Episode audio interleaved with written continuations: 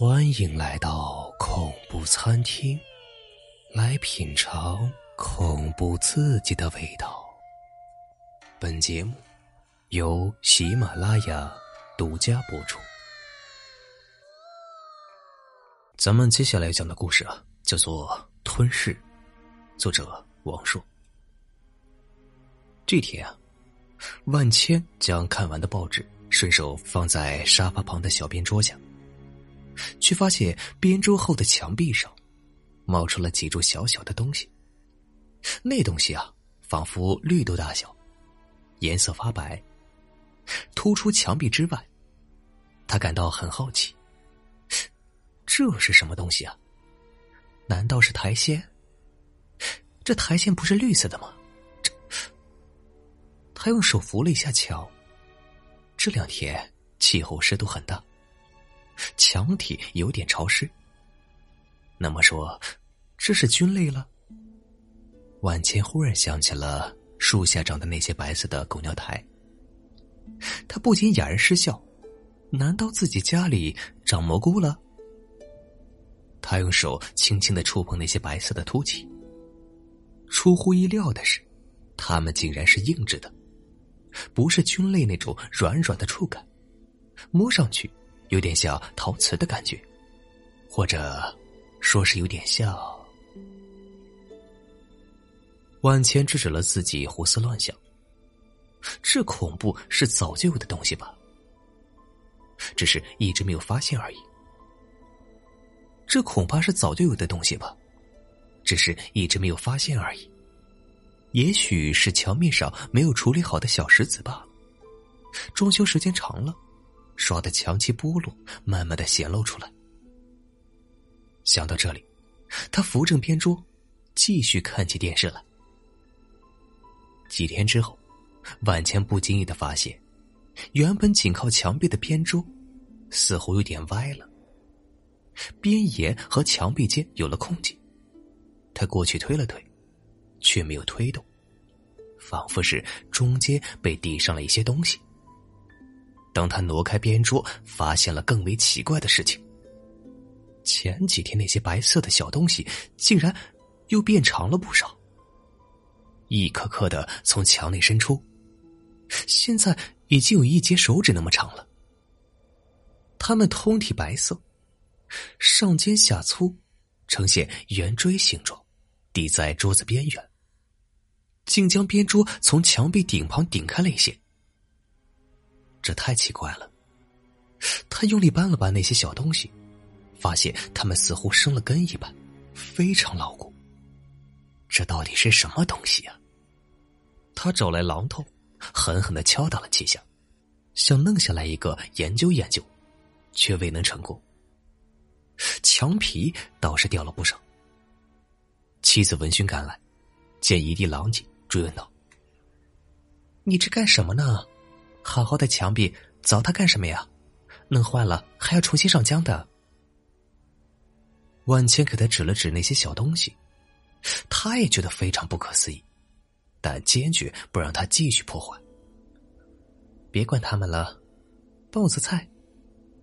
他说：“不是听说有人家里还长出过钻石吗？没准啊，这些也是矿物质呢，咱们呀要发财了。”她开起了玩笑，全然没有顾及到丈夫的脸上那疑惑的神色。在接下来的几天里，不但这几颗越长越长，家里其他地方，厨房、卧室、墙角、墙壁上，也纷纷冒出了很多这样的东西，速度有点超乎想象的快。万千越看越觉得那些东西像是牙齿。太像了，就像动物世界上看到的老虎的牙齿，尖尖长长的。他按耐不住，找来凿子和榔头，看准了一颗牙齿，用力挖了起来。挖了半天，露出了它下面的东西。那部分隐藏在墙壁深处，红红的，按上去有点软，竟似乎是那玩意儿附着的牙床。万千用凿子刺了一下牙床，它似乎收缩了一下，从四周渗出一些白色的液体，覆盖在自身之上，很快干涸。从外面看没有一丝痕迹，又变成了一块完整的墙壁。万茜突然感到十分的恐怖，他走到厨房，叫住正在做饭的妻子，他说：“老婆，你过来看看，这玩意儿太诡异了。”他挑了一个厨房墙壁上的牙齿，对妻子说：“你看，这玩意儿太像牙齿了，不，跟牙齿一模一样。他们就是牙齿。这墙上怎么会长这东西啊？而且下面还有……啊！”妻子突然发出一声刺耳的尖叫，他捂着嘴巴，用颤抖的手指向万千身后的客厅。万千转过身，不知什么时候，所有墙上、角落里已经遍布了这种锋利的牙齿，密密麻麻，看上去大约有数千颗。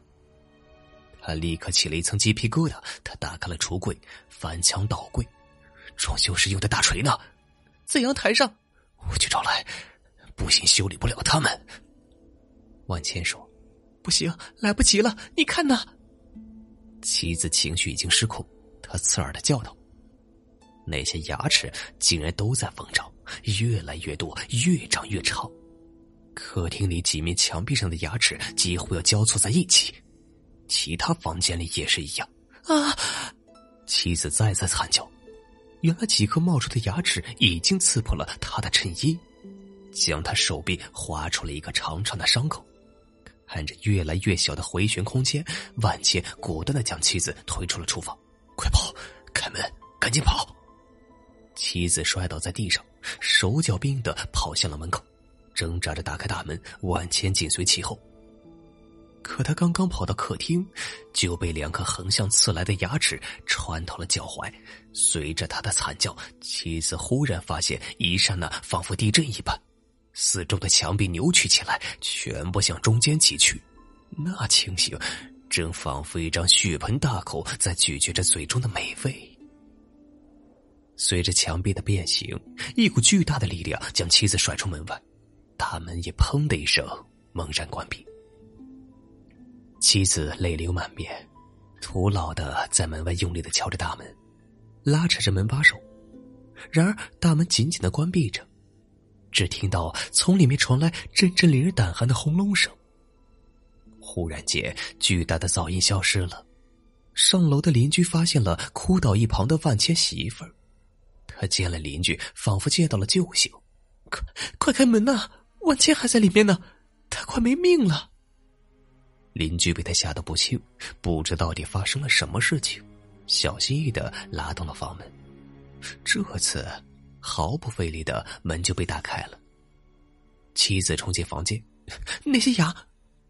他惊讶的发现，房间内一切整齐如初，所有的东西都有条不紊的摆放在原位，墙面上平整光滑，哪里还有什么牙齿啊？晚切昏昏沉沉的躺在地上，妻子赶紧跑过去，将他拥在自己怀中，他身上没有任何的伤处，似乎仅仅是受到了一些惊吓。邻居从旁边凑过来，大姐。万哥好像没什么大事啊，这年纪就怕得病啊，我得帮你们叫救护车。妻子没有说话，她仰望着空洞的房顶，忽然放声大哭。